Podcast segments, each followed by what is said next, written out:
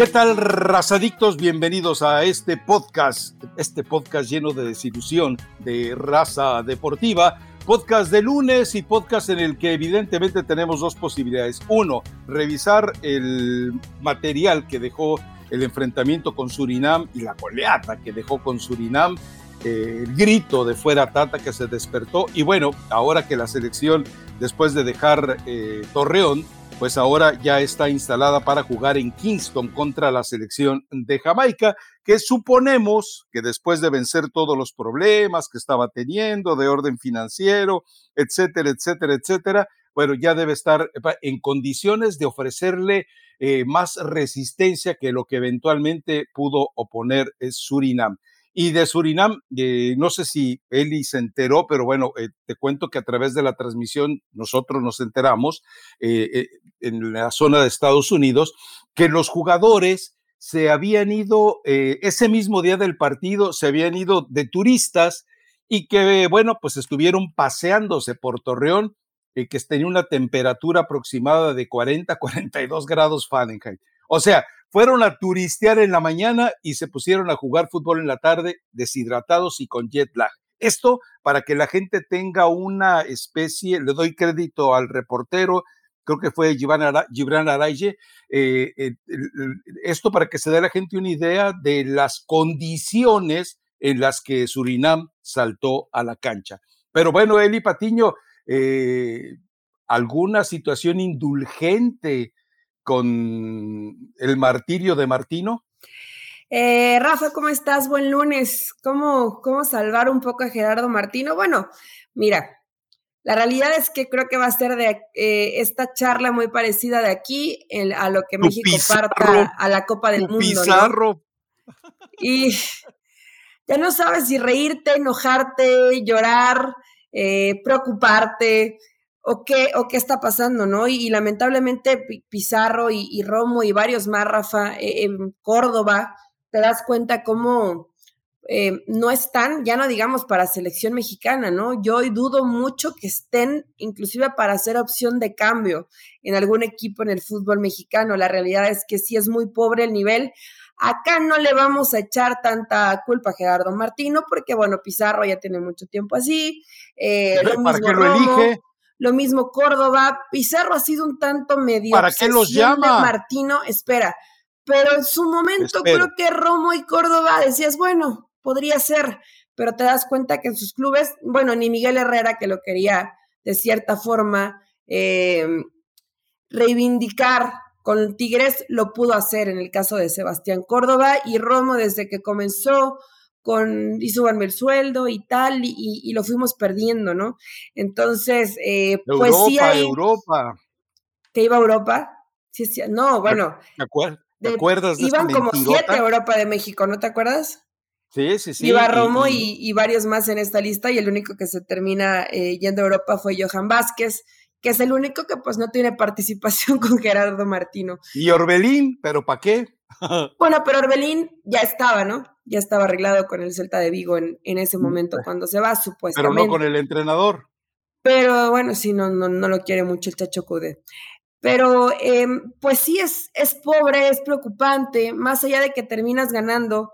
Eh, dije 3, dije 3-1, ¿no? Le di esa posibilidad a México de que se comiera un golecillo, no cayó ese gol.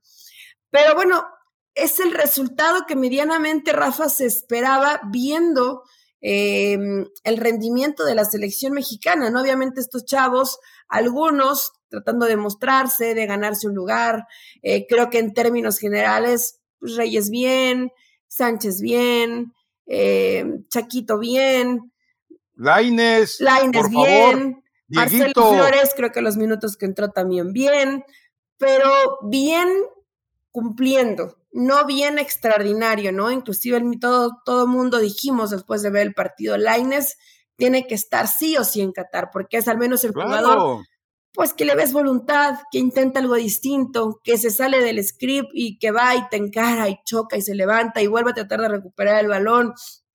O sea, es el, el futbolista que necesitas si es que en algún momento Gerardo Martino a lo mejor necesitara un revulsivo fuera eh, inminente tomar en cuenta un revulsivo en alguno de los partidos de la Copa del Mundo. Creo que Laines no es un jugador eh, que te sobra, Rafa, pero ya lo hemos analizado tanto y ya hemos hablado tanto de esta gente que, que a lo mejor merecerían más tener una oportunidad que los primeros mencionados, que son Pizarro, que son Romo y que son Córdoba, pero difícilmente creo que Gerardo Martino los pueda dejar por fuera. Tiene mucha confianza en Pizarro y en gente como Romo tal vez que sabe si en algún momento a lo mejor tiene un repunte de buen nivel pueda ser considerado, ¿no? Si tiene una buena campaña con Rayados, tal vez es uno de los jugadores que tiene en buen concepto Bucetich, que sabemos que seguro va a jugar. Entonces, podría recuperarse de cierta forma, pero lo único que me da pesar es que sí, los observamos y decimos, estos tal vez tendrían que estar en la Copa del Mundo, pero yo considero que Gerardo Martino ya no está analizando realmente quién sí y quién no, ¿eh? Ya lo tiene probablemente decidido o ya muy visto, podrá cambiar uno, tal vez dos, pero que se suban tres o cuatro distintos de los que ya tiene muy observados Martino Rafa, yo lo dudo, ¿eh? Creo que Laines, va, creo que va a estar ahí. Pero Reyes, Eric Sánchez, eh, no sé, yo creo que hay ciertos futbolistas que sí está observando, pero que no se le hace para, para un grupo final, ¿no? Para una Copa del Mundo. Eli, eh, mm, eh, no sé si tuviste oportunidad de ver una charla que tuvo Carlos Hermosillo para Telemundo con el Tata Martino. Eh, entiendo el esfuerzo de Carlos Hermosillo, cada quien tendrá y debe entender la gente que observe esta entrevista después de que lo estamos platicando aquí, que no se le puede exigir a Carlos eh, esa avidez, habilidad y astucia de reportero, porque lo suyo no es eso. Eh, pero mm, esta charla con Gerardo Martino, eh, yo la, vi el viernes, le di otra repasada el sábado y después de ver el partido con Surinam, y yo me quedé, esta entrevista se realiza antes de todos los partidos de fecha FIFA, o al menos esa impresión me da con una de las respuestas que da el mismo Tata Martino. Y yo me pregunto por qué. A ver, te voy a, te, voy a dar algunas cápsulas y tú me explicas esto. Eh, basado en los conocimientos adquiridos con el profe Truco que te hizo un torruco, el torruco que te hizo un truco, no sé cómo se llama eso, pero bueno, a ver, puntualmente. truco, eh, Dice, dice, eh, dice, dice Tata Martino, es que yo cuando selecciono, por ejemplo, un defensa central, por ejemplo, un Araujo, por ejemplo, no sé, el que tú quieras, eh, yo estoy visualizando al tipo que sea capaz de enfrentar a, los delanteros de Argentina, que sea capaz de enfrentar a los delanteros de Polonia, que sea capaz de enfrentar a los delanteros de Francia si después se viene en el camino y viceversa. Él cita, por ejemplo, a Van Dijk y dice, estoy pensando en tener un Van Dijk para lo que de repente eh, se venga encima por parte de Argentina, de Polonia, de Arabia y por supuesto de Francia. Él lo da como un hecho que van al siguiente partido. Y la verdad, eh, eh, a ver, insisto, antes de los partidos yo decía, es un tipo bien intencionado, de veras. Pero ya cuando te enteras que, cuando ves los partidos que ocurrieron, Uruguay, Ecuador y Surinam, y entonces tú te, a ver, Eli, ¿ves algún jugador capaz de ir en el mano a mano, en el tú a tú, en la confrontación directa con, eh, con el que tú quieras. A ver, eh, te lo pongo fácil, hasta con Lautaro Martínez, que eh, ha sido el coco de la selección mexicana, o de repente ir con Lewandowski, o de repente que cuando, si, si te aparece Messi como media punta ir contra él o que si de repente te aparece en tu terreno los Chelsea, saber responder a ello. Él y yo no veo un jugador mexicano para hacer eso. No veo el Van Dyke que me está, que está contando en esa entrevista el Tata Martino. No lo veo, ¿Lo no lo veré. así lo dijo, claro. E, él citó a Van Dyke y no recuerdo el nombre. Ah, el otro central de Holanda también dijo, estoy pensando en los centrales de Holanda y estoy pensando en los centrales de Argentina y estoy pensando en los centrales de Francia. Dios mío, o sea, ¿te imaginas a Henry Martín o a Funes Mori, que ya le mandó mensajes al Tata de que ya no quiere saber nada de la selección mexicana. Y yo, yo me pregunto, ¿de verdad? O sea, y te juro que antes eh, eh, quise aislarme en esta entrevista y dije, vela, vela sin pensar en lo que está ocurriendo en la cancha. Y dices tú, este tipo es bien intenso, es bien buena onda, de veras, crea. Y después cuando ve eh, las actuaciones, los resultados y los comportamientos de los jugadores, dices, que Dios los agarre confesados. Em, a ver, creo que si, si lo dijo tal, si lo dijo tal cual, y te quiero, Rafa, voy a leer, eh, voy a escuchar y a ver la entrevista terminando el podcast porque ya la encontré. Ok. Pero este, pues está mintiendo, ¿no? Gerardo Martino, porque no hay, y, también hay que poner de lado realista de analizar qué tienes y con qué cuentas. No hay un central, ya, ya para empezar, no, me voy a ir a cuestiones técnicas, a cómo en el juego, a cuestiones tácticas, no, a un tema físico. No hay ni uno, ni uno, ¿eh? Ni siquiera Johan Vázquez que tenga eh, ese, ese físico, esa estatura, esa fortaleza para competir, por ejemplo, como por arriba, como la que tiene Van Dyke. O sea, no, no, no hay ningún central así en México que digas, bueno, mira, tenemos a nuestro Van Dyke mexicano, o sea, pero ni siquiera que se acerque, ¿no? No. Entonces ahí Gerardo Martino está mintiendo. Cuando habla de enfrentarse a este tipo de, porque son potencias, lo que es Francia, lo que es Argentina, eh, Polonia no, no, creo que sea potencia ni candidato a ser campeona del mundo, pero también le empató a, Holanda, ¿no? Lo hemos visto en la, en la Liga de Naciones de la UEFA. Entonces, es difícil pensar que cuando es mano a mano, a menos que tuvieras un trabajo colectivo espectacular, que ahí depende de Gerardo Martino, él no puede visualizar que algún jugador mexicano en defensa, ni siquiera Johan Vázquez, que creo que ahorita es de lo mejorcito, pueda competir con alguno de los delanteros de estos equipos, porque estamos hablando que son de primer nivel. Inclusive Polonia, aunque no sea candidata a Copa del Mundo, tienes a un Lewandowski. Difícilmente en un mano a mano va a ganar algún jugador mexicano, ¿eh? difícilmente, o sea, no lo veo. Y creo que ahí sí debe preocupar, más allá de que a lo mejor en la charla pues no vas a ir y vas a decir, bueno, es que somos un desastre, ¿no? Y, no nos sale nada y con esta selección no vamos a avanzar a ningún lado.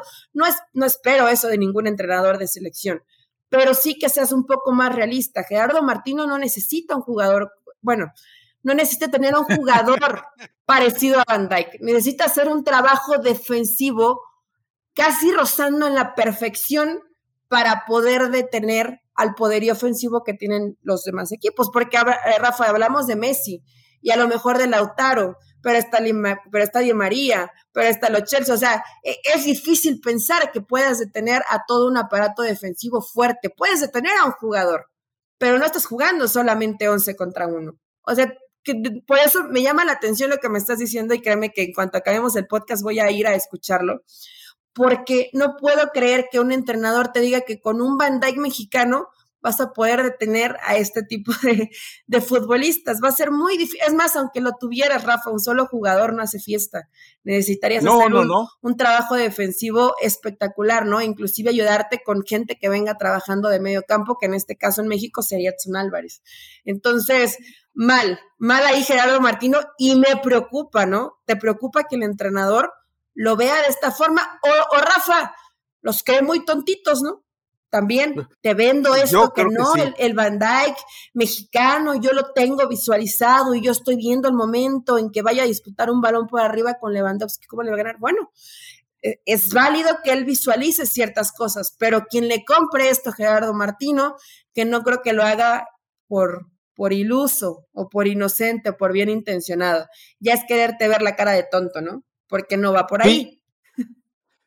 A ver, eh, también él hace reflexiones, eh, insisto, eh, la entrevista tiene todo el mérito ah, y, y, quiero, quiero establecerlo. Oye, y cuando le dijo Hermosillo de lo de Bandai, ¿qué, hacía Hermosillo?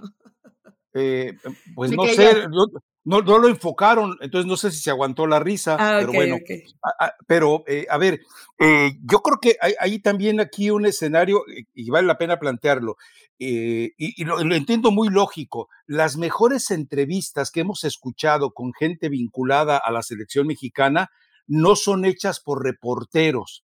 Es decir, yo respeto el trabajo de muchos colegas. A, ah, yo, a mí me tocó sufrir eso. Eh, vamos, de manera doméstica, si quieres, pero la verdad es que el, jugador y el entrenador se sienten cómodos con alguien que fue jugador o que fue entrenador. Hay esa especie de empatía, eh, como ese pacto silencioso y canallesco a la vez, en el yo no te agredo, tú no me agredes, los dos sabemos de qué estamos viviendo. Digo, porque la verdad es que eh, estas declaraciones que le hace el Tata Martino eh, yo he leído entrevistas de gente más, eh, evidentemente con el trabajo enfocado en esta carrera, en, esta, en este oficio más que profesión, y la verdad es que eh, ves que, pues, que se fracasa. Te cuento una anécdota.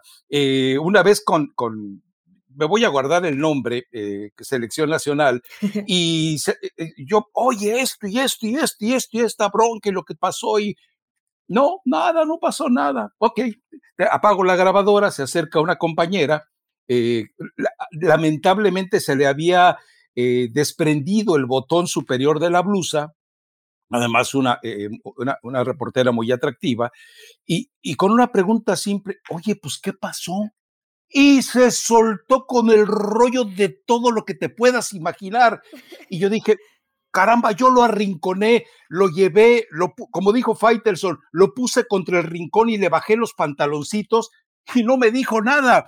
En cambio, la señorita tiene un accidente eh, desafortunado porque además era una, eh, era una, es una persona muy recatada, muy seria, eh, muy familiar y de repente te quedas desarmado. O sea, esto para dar un escenario de cómo el futbolista y el entrenador reacciona de manera muy visceral a las entrevistas. Pero bueno, dejemos el, tema ahí, te voy a dar otra probadita. Esta sí me parece que el Tata Martino tiene toda la razón, porque dice el Tata Martino que necesita una liga más competitiva.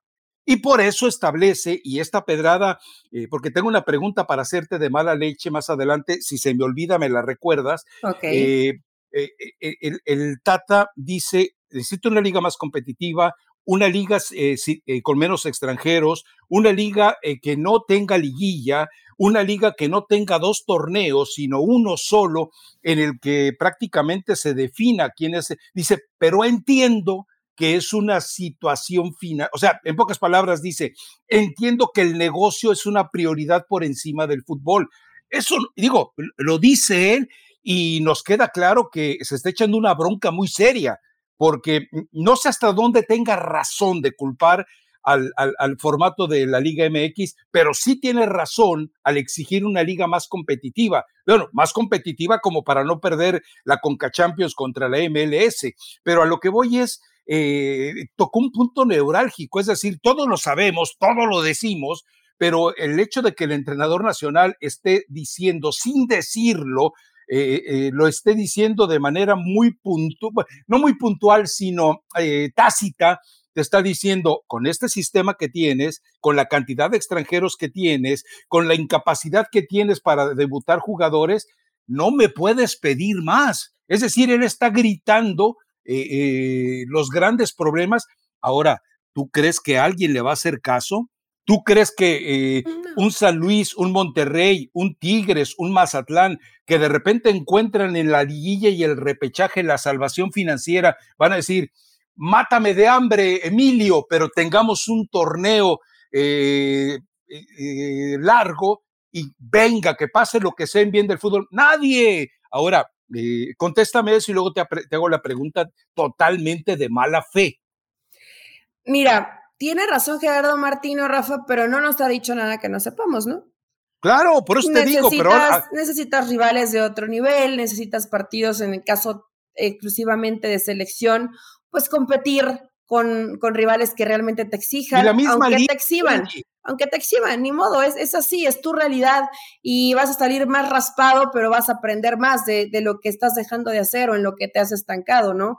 Necesitas más jugadores que salgan de México, jóvenes, porque a mí me, me, llama mucho la atención cuando dicen, es que es un niño, tiene 18 años. No, Rafa, a los 18 en el fútbol ya no eres un niño.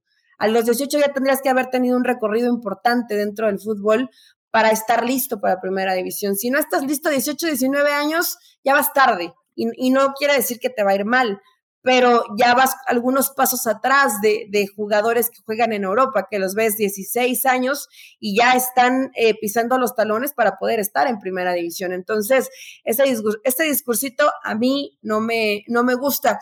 El tema de los torneos cortos, eh, a ver, te da un poco más de margen de, de trabajo eh, para el entrenador. Pero a mí no me desagrada, espérate, a mí no me desagrada que los torneos sean cortos. A mí, como espectador, tal vez creo que es un, un formato entretenido, pero sí para llevar una continuidad del futbolista. Pero no es competitiva.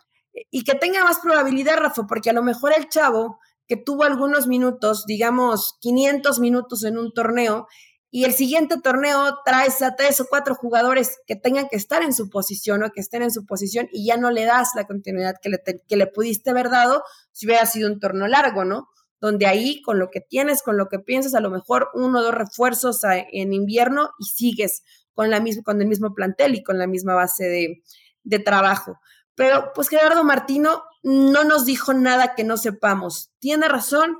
Sí, sí la tiene, pero también Gerardo Martino ya sabía a dónde se metía o no conocía el fútbol mexicano. No conocía dónde estaba parado. O sea, yo es que es que entiende algo, Eli. Una cosa es Tienes verlo que llegar con el conocimiento, sino como dices que sí a un trabajo, Rafa. A, a, ver, e, es que yo creo que él tenía una percepción desde fuera, y ahí le falló Scoponi, eh, una percepción desde fuera, pero ya cuando estás dentro y te das cuenta de la impotencia que tienes para muchas cosas, eh, te queda claro que eres víctima. A ver, eh, dime, Juárez, ¿alguna, ¿algún día ha sido competitivo?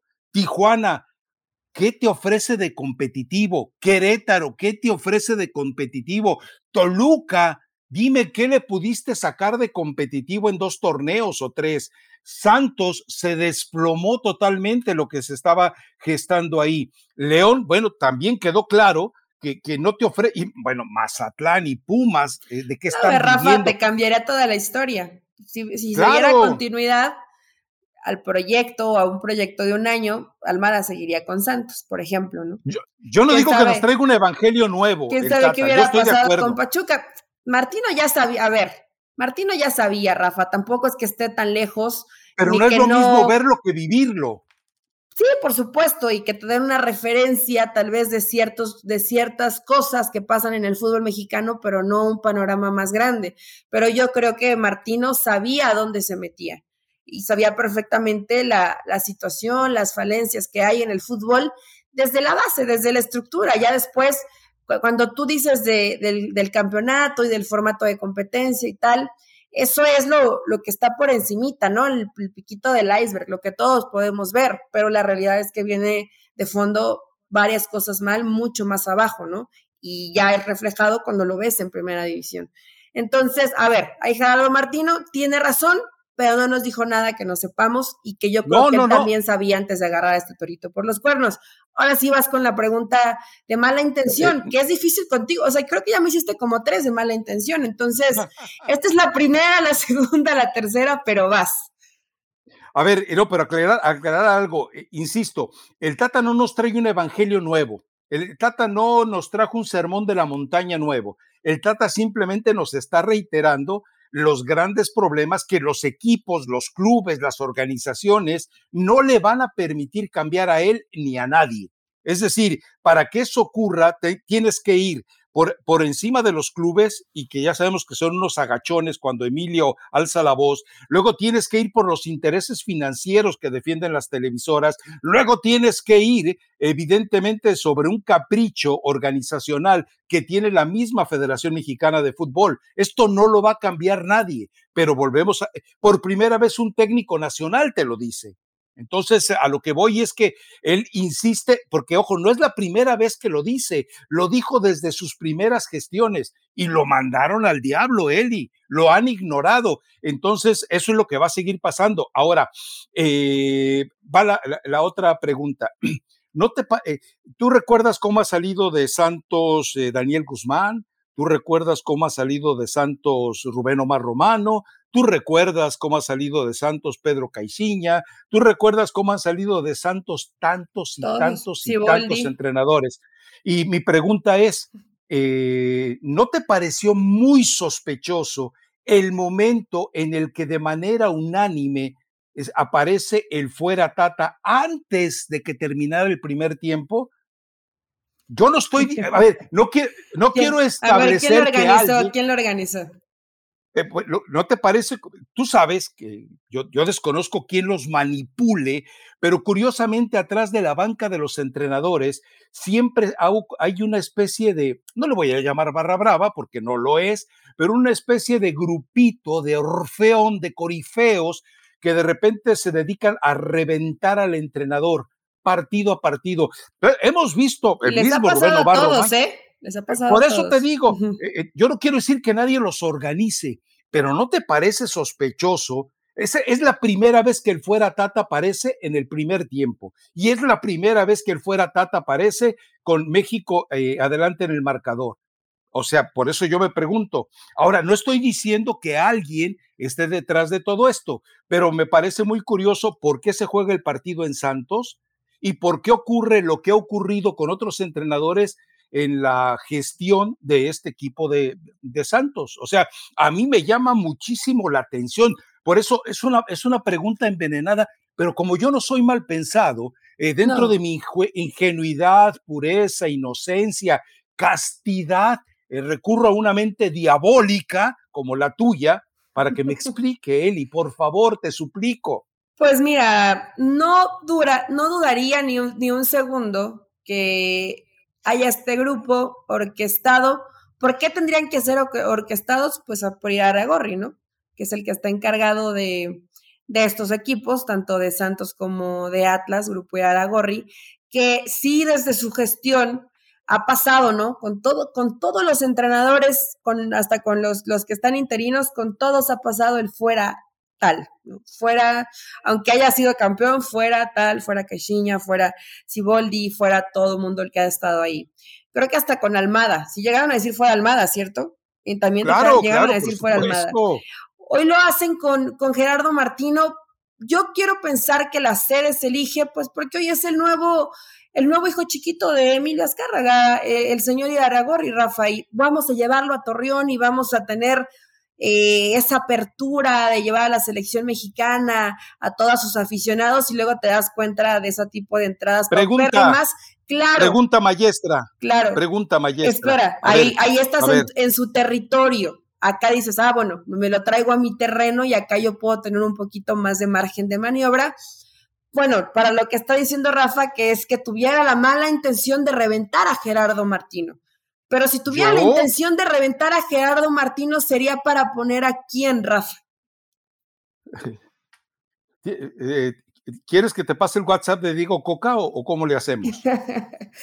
Pero, a ver, eh, Diego Coca no, no, lo ha mencionado nadie. Solo puede estar, pues solo puede estar en la mente de Alejandro Aragorri, pero nadie yo lo, lo mencioné hace dos podcasts ya. Hace dos podcasts ya te lo mencioné. Sí, bueno, pero te dejaste de seducir por tu amor por Atlas, pero ¿Realmente pensabas que Diego Coca era la, la opción para la selección? O sea, si se sentaban todos los dueños, inclusive teniendo el beneficio de que soy de los consentidos de, de Azcárraga, en el caso de Aragorri, hubieran escuchado mata, es Diego Coca la opción. Bicampeón sí, mata carita. Pero es el técnico bicampeón mata carita. Pero estamos hablando del técnico de moda, Rafa. O sea, agarro, agarro a Diego Coca porque es el bicampeón, sí se parece a cómo puede jugar México como juega con Atlas. Para empezar, ese tendría que ser el, primer, el primer forma de análisis de puede adaptarse a cuando se le, cuando Tigres lo alcanzó en el marcador global bastante abultado, ¿tuvo capacidad de reacción Diego Coca? No, no tuvo capacidad de reacción y el equipo tuvo fortuna que se encuentra ese penal, ¿no? Pero Tigres estaba encima y lo iba a dejar afuera. Y Diego Coca estaba despeinado con la camisa desabrochada y sin saber qué hacer. Entonces, pues en, un mundial la vas a pasar mal. Y el técnico que no sepa qué hacer, se bloquea y, y no tenga capacidad de reacción, pues no está para una selección, Rafa. Y más con los rivales que tiene México enfrente. Entonces, yo no sé, eh, yo a Mauri Vergara, yo a Jesús Martínez diría, pues no, de por sí les cae mal, ¿no? Ir a Gorri, pero diría, no, Diego Coca no creo que sea opción. Bueno. Ni, honestamente, ni con toda tu mente pecadora, me parece que Aragorri haya orquestado el fuera tata.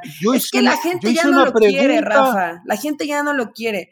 Y tú sabes que en México nos ponemos de acuerdo para hacer este tipo de, de, desmanes y de gritos y de hacernos notar.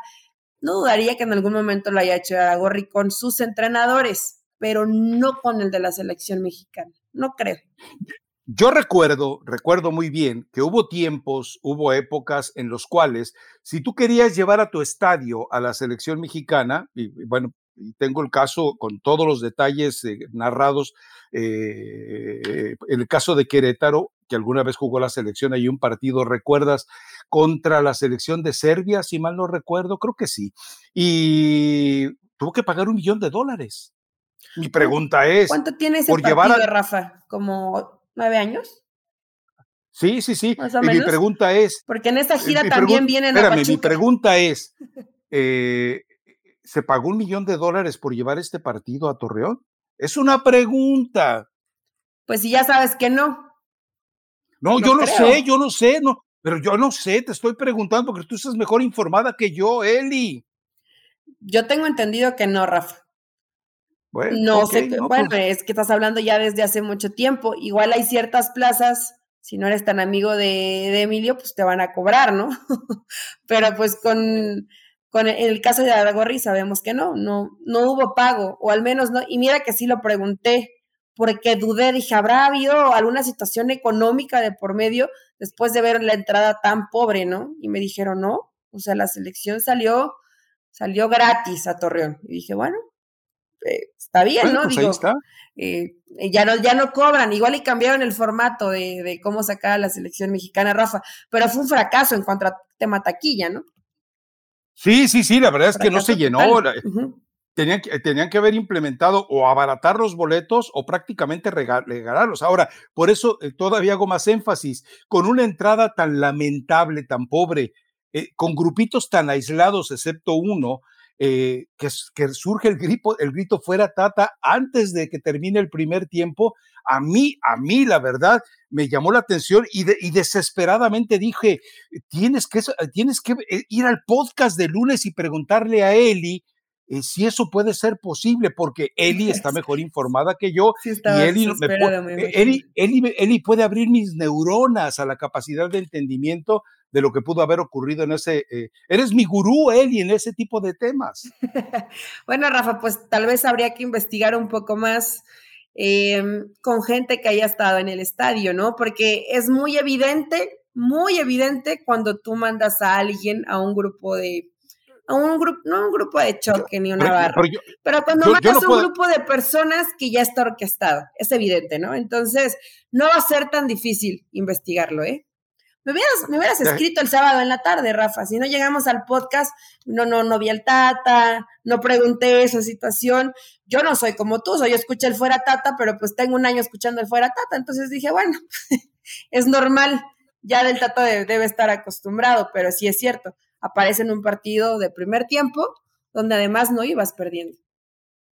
A ver, eh, eh, recuerdas, eh, porque, vamos, eh, de repente es muy fácil levantar la mano y tirar la piedra. ¿Recuerdas cuando se presentó aquella familia eh, con cartelones así, hechos prácticamente eh, como si fuera una tarea escolar en el aeropuerto cuando llegó Juan Carlos Osorio? fuera Juan Carlos y Juan Carlos esto y Osorio, ya vete, vuelve, bla, bla, bla. Y Decio de María acusó a Hugo Sánchez. No lo hizo públicamente, pero él, él en su intimidad acusó a Hugo y me imagino o, me pregunto, ¿no era más fácil eh, si, está, si tienes un despliegue de, si estás en el aeropuerto, acercarte y decirles, oye, ¿quién te pagó por que hicieras esto? Y entonces eh, tendrías elementos para hablar, ¿no? Pero bueno, en fin. Aunque habitualmente las personas no te lo dicen, ¿eh, Rafa? Si les si le dieron un dinerito, pues se supone que tendrían que callar hasta el final. Pero pues tú le das el doble. Nunca, nunca falta el personaje que sí, por, por, pues por, a lo mejor hasta por hacer relación con alguien más o por quedar bien y te termina dando información, ¿no? Sí, recuerdo, fíjate, no, no me acordaba de eso, pero digo, se, fue, fue, como un rumoreo, pero nunca se confirmó, ¿eh? Todo el mundo no, no, no, no, que Decio piensa que es Hugo Sánchez, pero jamás. No, Decio aseguró que de hecho, espera, creo que le preguntan a Hugo, ¿no? No sé, eso sí ya no sé. Acuérdate que yo no veo. Yo, yo, llegué a escuchar, y creo que fue en fútbol no picante, que le preguntaron a Hugo y, y sí se, pues se molestó. Se molestó Hugo y obviamente lo, lo negó rotundamente, ¿no? Que él no necesitaba ese tipo de artimañas ni juegos sucios. en fin, a, ver, eh, eh, hay otros, eh, otros muchos detalles dentro de esta entrevista. Insisto, vale la pena verla. Él, está convencido de algo. A ver, y también para que vayas entendiendo, si tú eres capaz de aislarte, o sea, pon tu mente en blanco y dedícate a escucharlo sin prejuicios, porque tú eres canallescamente prejuiciosa cuando escuchas a alguien. Entonces te voy a pedir que pongas tu mente en blanco y escuches lo que dice el Tata Martino. Y él dice, pero no hay por qué preocuparnos. A ver, Héctor Herrera se va a consolidar jugando en la MLS. Eh, Chucky Lozano, más allá de que no sabe si va a seguir en el Nápoles, ahora sí ya va a estar totalmente sano. Tecatito Corona ya se asentó en Sevilla y en bla, bla, bla. O, sea, él, él, está queriendo y que Raúl Jiménez, eh, ahora sí que con el nuevo, bla, bla, bla, eh, eh, él está esperanzado en que todas las piezas rotas que tiene en este momento, de repente, de la nada, como si fueran legos de primera calidad, sí conocen los legos, ¿verdad? Claro. Eso sí. Ok, es legos de primera calidad, pues nada más llegues y al Chucky le pongas un hombro nuevo.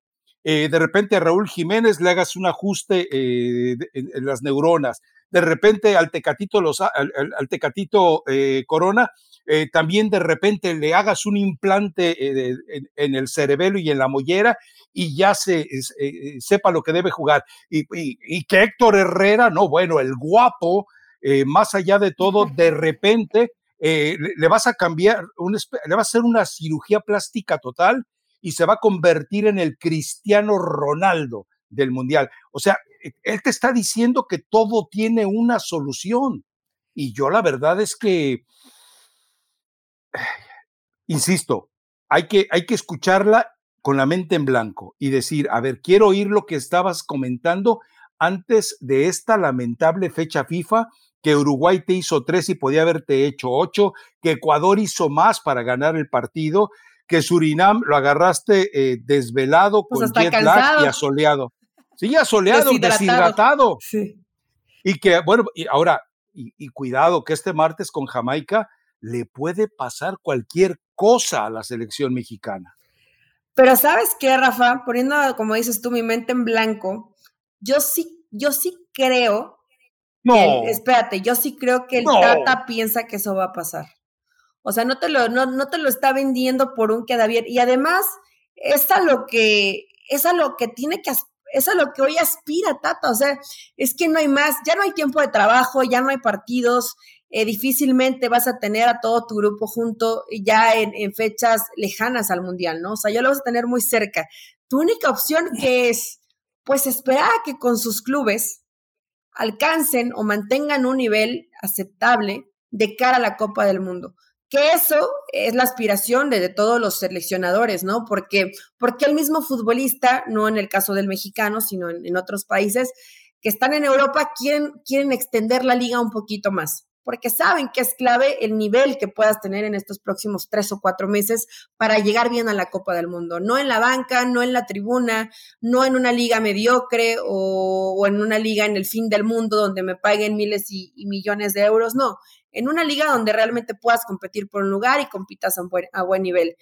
Y lamentablemente al jugador mexicano no sé qué tanto le, le, preocupa o le ocupa esa situación, pero hoy Gerardo Martino se tiene que atener a eso, Rafa, es que ahí sí no está mintiendo. ¿A qué puede, a qué, qué puede esperar? Que el Chucky Lozano pues ya no tenga problemas de que cada una jugada es una lesión de dos o, o tres meses y te lo pierdes un buen rato con, con el Napoli, ¿no? Y también si es que el Napoli todavía quiere tenerlo porque dicen que es un, jugador por el que gastaron demasiado para lo que han visto retribuido en la cancha, ¿no?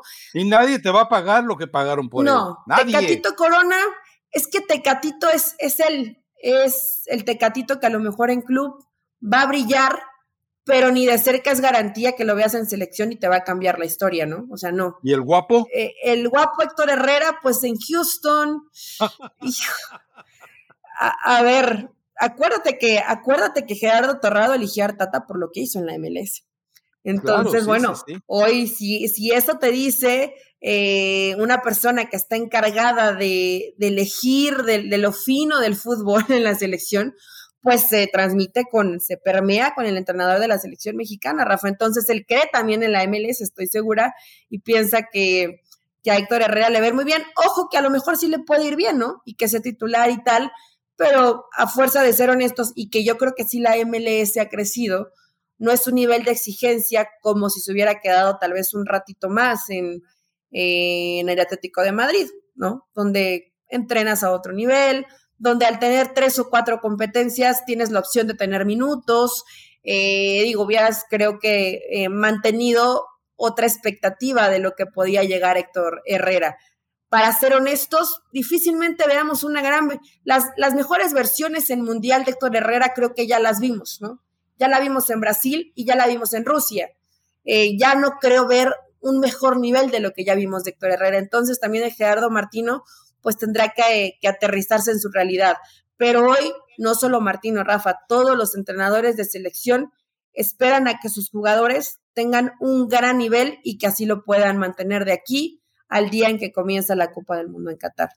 No le ah, queda ah, más, ah, ¿no? A ver, Eli, con Héctor Herrera va a pasar lo que pasó con la Chofis, con Héctor Herrera va a pasar lo que pasó con Pulido, con Pizarro no, ahí sí hay una diferencia, claro, lo de Pizarro sigue siendo una mentira eh, desde que estaba en Pachuca, mi punto de vista. O sea, sí, una mentira. Desde, Pachuca es una mentira.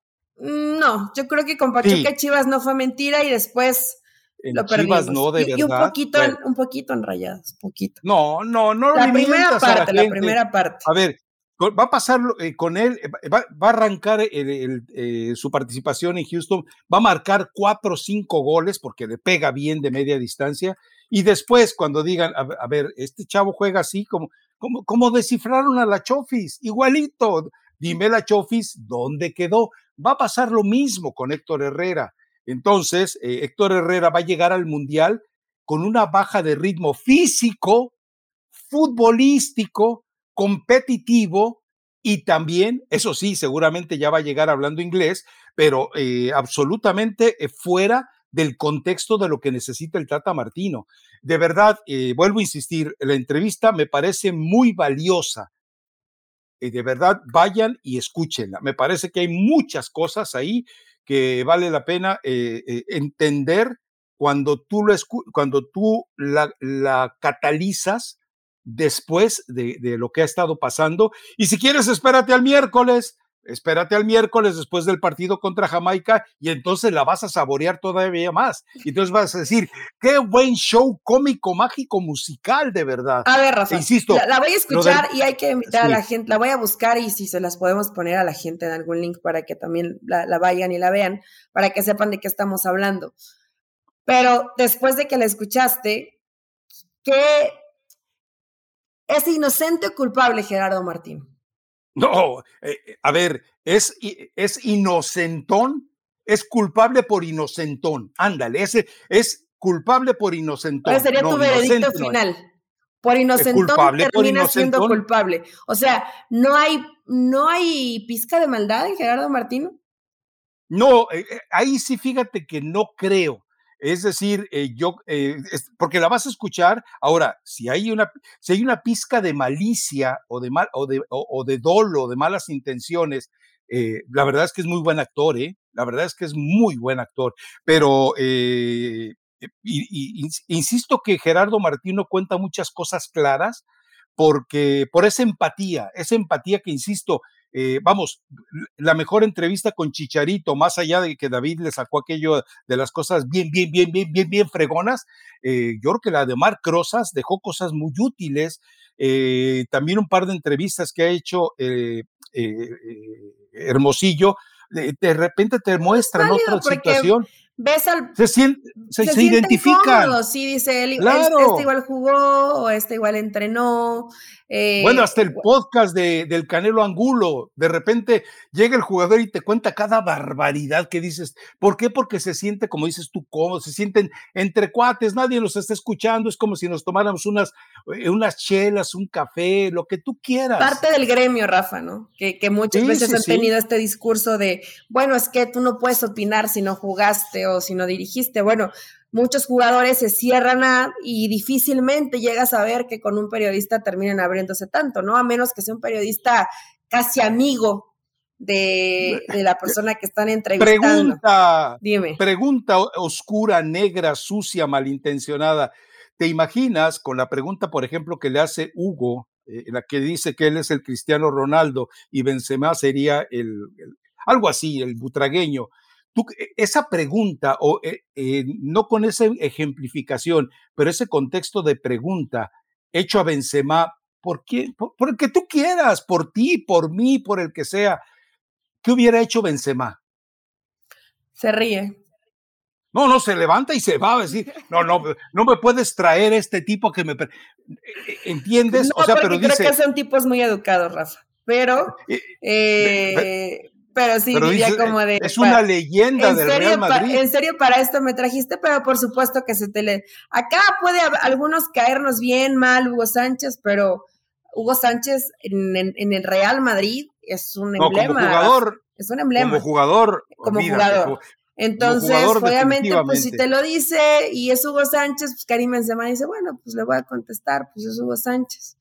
Igual y si fuera inteligente Florentino, eh, él debería de hacer esto, inaugurar una tribuna solo para mexicanos, porque a los partidos de Real Madrid va mucho mexicano que vive en España, eh, inaugurar una tribuna que se llame Tribuna Hugo Sánchez, solo para mexicanos. ¿Por, qué te ríes? No, bueno, me dio risa porque sé que a lo mejor no son tú y él sus, propias personas favoritas, pero yo, estoy segura que, estoy segura que esa idea se le ha ocurrido. en algún momento seguramente sí se le, se le ha ocurrido decir a Rafa, pero a ver, el jugador sí se siente más cómodo cuando lo entrevista un jugador y está, y está un exjugador y está bien, ¿eh? Pero hay muchos, hay muchos compañeros nuestros, colegas, periodi algunos periodistas que se enojan y están molestos porque hay esta apertura más para el exjugador que para el periodista, pero bueno, pues es así, ¿no? Sí, sí, sí, o sea, eh, puede ser puntilloso, eh, eh, pero no te garantiza, vamos, puede ser un buen interrogador y puede ser también un tipo astuto, un tipo hábil, pero a veces, Eli, de nada te sirve. Eh, a menos que haya una cierta comodidad con el que estás entrevistando, ¿no? Eh, eh, vamos, a mí me tocó muchas veces con el Piojo Herrera, porque el Piojo permite que lo, que lo interrumpas y no se siente incómodo. Te voy a dar un detalle que a lo mejor no te había platicado. por eso Héctor Herrera, yo no me explico qué le pasó. Estábamos en Bielorrusia y resulta que Alejandro de la Rosa tenía una entrevista para ESPN con, con Héctor Herrera. Y termina la entrevista y Héctor Herrera le dice a Alejandro, imagínate, ¿eh? le dice, oye, Alex, ¿estabas nervioso, va? Y dice, no, ¿por qué dices que estaba nervioso? Sí, porque vi que estabas moviendo mucho el pie y jugando mucho con la pluma. Y dije yo, pues, este tipo está nervioso. Y dije yo, ah, caray, o sea, Héctor Herrera se pone a psicoanalizar al entrevistado. Y, y, dije, mis respetos para este tipo es de otro nivel. Y luego lo ves en la cancha en los últimos años y dices, no, para mí que alguno le, lastimaron alguno de los nervios eh, del cerebro cuando le hicieron la, cuando le hicieron el cambio de cara. ¿eh? Quedar guapo tiene su costo, Rafa.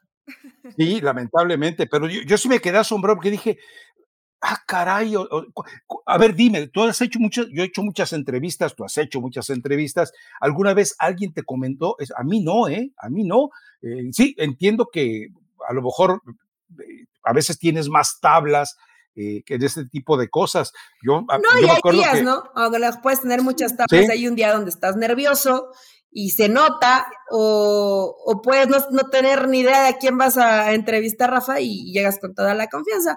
Me llegó a pasar, creo, creo que sabes con quién, con Hugo Sánchez precisamente. Sentí, sentí un poco así como de nervio, pero no me dijo nada. Pero igual sé que Hugo, pues no, no se iba a, tomar su tiempo para decirme te vi nerviosa, ¿no? O sea, nomás era todo gracias, gracias y, ya, ya está. Pero, eh, pero yo sí le agradezco a Hugo algo, ¿eh? Héctor Herrera, no sé si lo hacía a propósito, porque lo escuché cuando estaba en Pachuca a varios. ¿Estabas nervioso? pero como, no sé si era una forma como de romper el hielo pero romper el hielo después de la entrevista, ¿ya para qué? Pero no, no sé, pero así como, como un comentario como para caerte bien, que no sabía como qué otra cosa decir. pero lo llegué a escuchar. ¿Qué estabas nervioso cuando me entrevistaste? ¿O que no sabías qué preguntarme? O a lo mejor no es hasta para hacerte sentir mal, ¿no? Quién sabe. pero no es, no, no es la primera vez que escucho que alguien me dice eso y que además yo lo, yo lo vi. O sea, yo escuché cuando Héctor era, ¿qué estaba nervioso cuando me preguntaste? Pero medio con risita. Entonces no sé si es como, no sé si es como en tono burlón, Rafa. Pero bueno, ya quedó, ya quedó guapo y ya no se fija, o sea, ya no es observador, ya solamente es véanme porque soy guapo, ¿no? Sí, no, o seguramente ahora dice que sucumbiste ante mis encantos. Sí, si estás nervioso o nerviosa es porque estoy guapo. Exactamente, pero bueno. Ya lo da por eh, un hecho. Algo más, eh, pronóstico para mañana. Eh, a ver, eh, nos dejaron, nos quedaron dos detalles pendientes. Diego Laines es el que busca, es el que intenta, es el que sabe, es el que no tiene miedo. Diego Laines es el que se atreve. Diego Laines el de la nota que es Diego Laines. Es el que de repente encuentra espacios, es el que sabe leer al adversario, es el que no se engolosina a veces con la pelota. Marcelo Flores falló el penalti, no hay problema, a final de cuentas el tipo dice, préstame el balón. Y si él quiere ponerse a prueba a sí mismo, me parece perfecto. Y si el tipo aprendió de fallar el penalti ante Surinam, ahí me parece que es eh, un detalle magnífico de Marcelo Flores. Es decir, es, este tipo de, de, actitudes te muestran el temperamento, porque hay mucha gente que dice, eh, fue un acto de imprudencia. Bueno, si fue un acto de imprudencia, también fue un acto de valor. Eh, yo, yo entiendo que a veces el imprudente no logra entender hasta dónde están los alcances de su valentía. Eso le pudo haber pasado a Marcelo Flores, pero yo creo que lo rescatas a él y bueno, ya se Acevedo por una tajada, ¿no? Pero de ahí en fuera todos los demás eh, no, son, no, son culpables son más bien víctimas de la falta de trabajo. Sí, falta de trabajo. La inercia los arrastra, lamentablemente, para, para ellos, ¿no? Porque muchos de ellos se quieren mostrar eh, yo coincido contigo, Rafa, creo que Marcelo, pues no diría que fue valiente, porque es parte, es parte de, del fútbol, de crecer, de equivocarte, de aprender. Ahora, ¿por qué nadie le quitó el balón, eh? ¿Por qué nadie le dijo, no, no, le, dan, creo que es, este Santiago Jiménez, ¿no? El que le, da el balón, le dice, órale, ve, cóbralo, está bien se lo quitó. Que es un muy buen gesto de Santi. ¿eh? No, está perfecto, Rafa, pero dicen, es, un gesto que es como los de su padre. Es que es un chamaco. Lo lleva en la sangre. Sí, tiene, tiene, tiene liderazgo y, eso lo aprendió con su papá y el Chaco siempre, siempre y lo sigue aprendiendo. O sea, no diría, fue, el Chaco siempre es así. Pero lo de Marcelo está bien, a ver, ¿por qué imprudente? O sea, tirar un penal y fallarlo te hace imprudente. o dicen, es que no estaba listo. Eh, yo creo que en muchas profesiones, Rafa, ¿cuándo tú crees que estás listo? O sea, ¿qué tienes que haber vivido para decir estás listo? No le estás, no le estás pidiendo que, que vuele un cohete a la luna, no, le estás pidiendo que tire un penal para lo que entrena todos los días, para lo que trabaja desde hace muchos años, para lo que ha tenido una formación en Inglaterra muy buena, pues ya estás listo, a ver, vas a fallar y se ha equivocado Messi, se ha equivocado Cristiano y seguramente se equivocó, se equivocó Maradona y se equivocó Pele, porque es así, porque hasta los mejores del mundo se equivocan.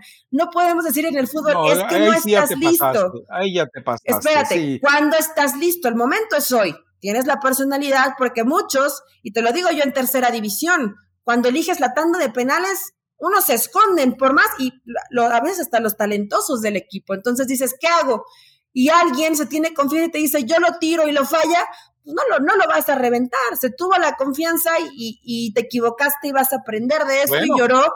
¿Por qué lloró? Porque es mucha, porque obviamente hay, hay presión porque Marcelo Flores sabe que, que, por la prensa ha sido señalado, que ha sido criticado, que él tiene esa ilusión de ser ese jugador importante o convertirse en algún futuro en un referente de México, está bien, pero no digamos es que no está listo o es que se equivocó por tirar un penal porque no era el momento. La pregunta es, ¿cuándo creen que es el momento? Por supuesto que era un buen momento contra Surinam, lo fallaste, pasa nada, ya está, no te estabas jugando un pase ah. a la Copa del Mundo. Pero, a, este, base de equivocaciones, tiene personalidad, a base de equivocaciones, y quiere mostrar. ¿Cuántos en momentos importantes se, me prefieren no meterse al fuego y no quemarse? Y, se achican y ah. se esconden y no, pues si se queman, que se quemen ellos, yo no me voy a quemar. Marcelo no, está bien que tenga esa, esa personalidad. Por eso te digo, yo le elogio esa imprudencia, esa imprudencia que rozó eh, la valentía donde también muchos actos de valentía son por insensatez, no por eh, heroicidad.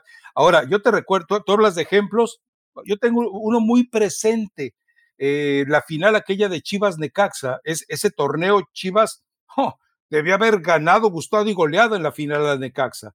Llega un penalti, había que cobrarlo, bueno, Luis García, experiencia en el Atlético de Madrid, seleccionado nacional, mundialista. Ya estaba listo. Luisito, aquí está la pelota. No, yo no. ¿Cómo que tú no? No, no me siento confiado, pero eres Luis García, ¿sí? Y se la dan a Coyotito. Y Coyotito voltea a ver a todo mundo. Y, todo el mundo se fue a los vestidores casi, casi. Y dice Coyotito, si ellos tienen miedo, pues, pues ¿por qué? y Coyotito lo falló. Y, claro, Necaxa terminó campeón. O sea, ¿me entiendes? Eh, jugadores tan probados como Luis García, eh, que también es, un acto de valentía decir, no me siento confiado. Es igual de valiente decir, no puedo, no estoy en el eh, momento. Pero con el recorrido que tienes, perdón, ah, no, no podías decir que no. Mm, mm, a ver, no debías. No, no, no, no, no. pudo que lo hizo pero no debía porque para eso te lleva, ¿no? O sea, ya con la experiencia, con la trayectoria y siendo un referente. Fue el refuerzo más caro de las Chivas en, la época de Martínez Garza. Tendría que haberlo hecho y no quiso, bueno, igual y no se sentía confiado, está bien, pero ni modo, aunque lo hubieras fallado, ¿no? Te pones enfrente con la personalidad que tienes. Tan solo no es lo mismo como arquero que se te ponga enfrente en ese momento Luis García, el Coyotito, que el Coyotito también es, fue un gran jugador, Rafa. No, pero pues no tiene la misma personalidad que tenía en su momento ni la trayectoria de Luis García, ¿no? Claro, si Coyotito hubiera consumido mil cervezas menos en su carrera, hubiera sido un fuera de serie, pero un fuera de serie. mil cervezas menos. Sí sabes cómo quedó fuera del mundial él, ¿no? estaban en una comida y estaban, había cervezas. Entonces eh, se levanta, y fue Bora, fue Bora, creo que sí fue Bora, dijo, mm, eh, una cerveza es lo máximo, ¿eh? Y yo te dijo, una, pues donde se puede, una se puede dos, y donde se pueden dos y se pueden tres. Hay entrenadores que así son. El, el Yayo de la Torre queda fuera de la Copa del Mundo del 86 porque a, los hoteles a los que llegaba la selección eh, un refresco negro les dejaba eh, six pack para que tuvieran para refrescarse, ¿no? Eh, y entonces Bora ordenó que pasaran a recoger todos los, los refrescos. Pues el único que no los entregó fue el Yayo. Y, esto yo, y ya al, día siguiente yo ya lo vi. Le dijo Bora, no sigas comiendo pan con mantequilla, Yayo, estás gordo. Y todo mundo, y, y, ya yo se perdió la Copa del Mundo por eso. O sea, bueno. Pueden parecer pero yo, tonterías, Rafa, pero si es parte de la disciplina, pues. Es disciplina, claro. Y si no lo haces, pues te quedas por fuera. Y si te dijeron una chela y te aventaste 10, pues digo, no, también no fueron hay una tres, fueron tres. Hay una diferencia importante. Bueno, pero que haya sido tres y te dicen una es una, sin posibilidades. Y también hay los otros, ¿no? Los que te dicen, bueno, ahí la hielera, si quieres tomártela, tómatela. Tú te eres responsable de tus actos, ¿no? Eh, en fin. Pero bueno. Eh, algo, bueno, Jamaica, eh, Jamaica 2, México 1. Ah, pierde México, según tú. no, no, no, pues. no. Yo creo que, yo creo que México empata. Yo creo que empata uno con Jamaica. Ajá, ok. Pues puede, podría ser, ¿o no? podría ser, o sea, no está tan, tan lejano de la realidad. Creo que México puede marcar, pero también creo que Jamaica le puede marcar a México, ¿no? Y sobre todo en pelota de tanida, con un equipo que, que pues tiene buena estatura, que es bastante físico y que trabaja en el balón detenido, aunque creo que en Copa Oro nos quedaron a deber. Y también en, en el proceso de eliminatoria, pues Jamaica puede ser una selección que, que te, te ponga, bueno, es que hoy realmente todas las selecciones ¿Cómo quedaron el eliminatoria Jamaica-México en el Estadio Azteca, Eli? Eh? ¿1-0 quedaron? ¿O empataron? ¿Perdón? No me acuerdo, Rafa. No, bueno, te lo voy a dejar de tarea. No, no, o sea, eh, acuérdate que eh, Jamaica termina decepcionando en el octagonal porque en la pandemia eh, los clubes de Inglaterra. Y al final no pudieron llevar a sus jugadores. Impiden que los jugadores viajen fuera de Inglaterra, porque si regresaban tenían que quedar 15 días aislados. Entonces, bueno, muchos, pero a Jamaica toda la columna vertebral y más eh, eh, se, la dejaron fuera, ¿no? Entonces, eh, eso, eso fue un golpe brutal para, no todos juegan en la Premier, algunos juegan en la Championship, pero fue un golpe brutal para sus aspiraciones, porque también había otros jugadores diseminados en Europa que tomaron la misma decisión. yo creo que gana Jamaica 2-1, ¿eh? Pero bueno, vamos a ver. Fue, ganó México 2-1 contra Jamaica, ¿no, Rafa?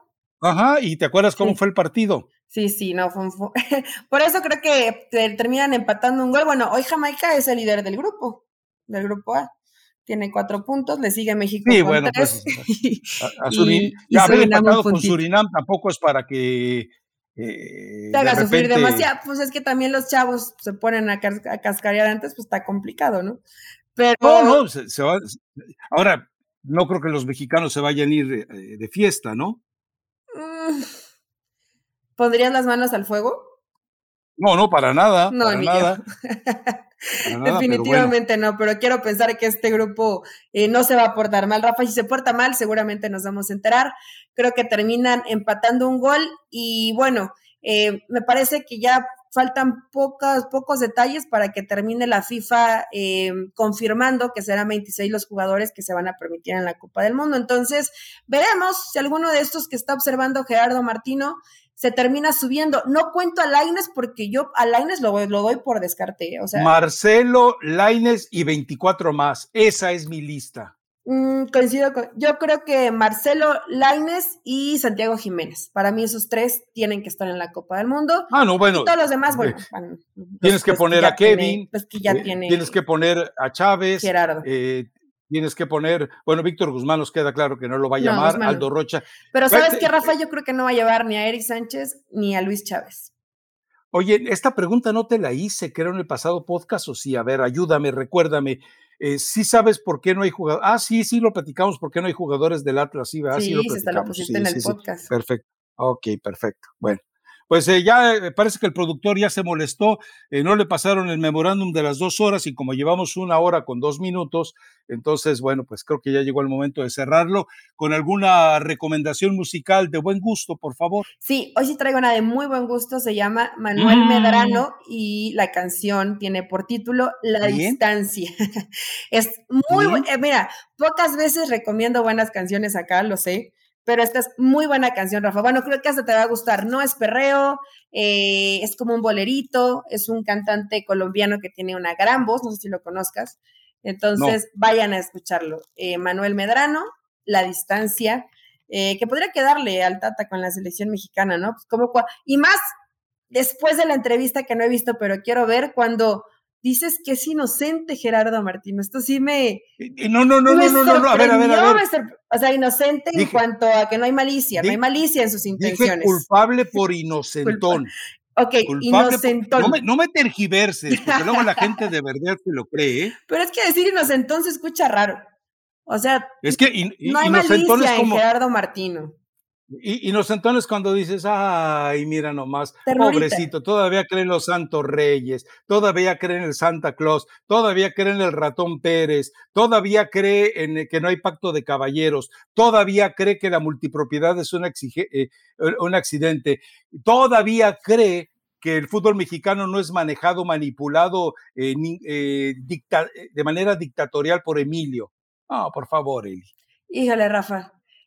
mira, te creo, y alguien con tan, mal pensado, sé que inmediatamente hubiera detectado a su igual, ¿no? A un Gerardo Martino que, que, tuviera esa mente macabra, que estuviera engañando, que estuviera fingiendo. Bueno, si se la compraste, es porque realmente eh, que, que, no le quita culpa, ¿eh?